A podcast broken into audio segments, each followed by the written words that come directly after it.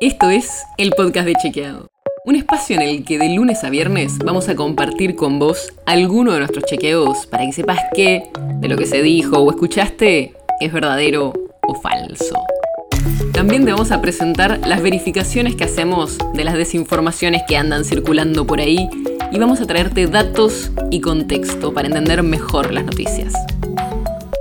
Soy Olivia Sor. Hoy vamos a hablar de la extinción de dominio. Es un nombre medio raro, ya sé, pero básicamente es una herramienta que le permite al Estado recuperar los bienes relacionados a delitos y que se implementó durante el gobierno de Mauricio Macri.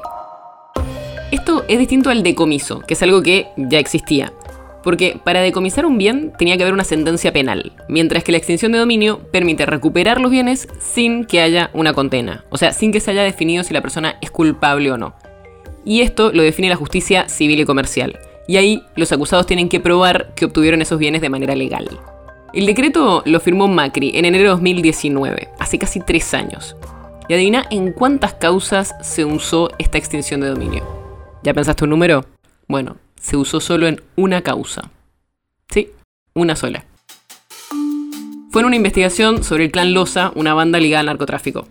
En esa causa un equipo de tres fiscales destinados a avanzar con esta extinción de dominio de 50 bienes y plata secuestrada cuando detuvieron a los integrantes de la banda y que estaban inmovilizados por una medida cautelar.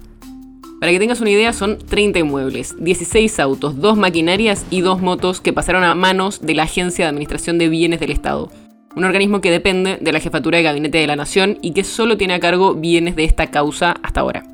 Esta agencia le dio distintos usos a esos bienes. Por ejemplo, había una estancia en San Pedro, en la provincia de Buenos Aires, que ahora está bajo custodia de la Universidad de Buenos Aires y que firmó un convenio con el municipio para establecer en ese lugar un parque agrotécnico.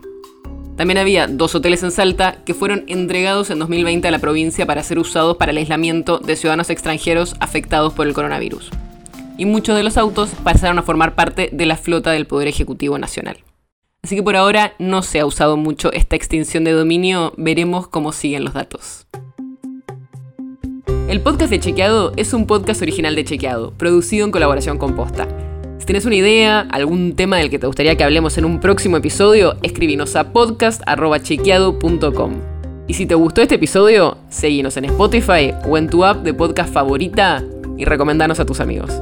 Si querés más información sobre esto o sobre otros temas, entra a chequeado.com o sumate a nuestras redes. Soy Olivia Sor.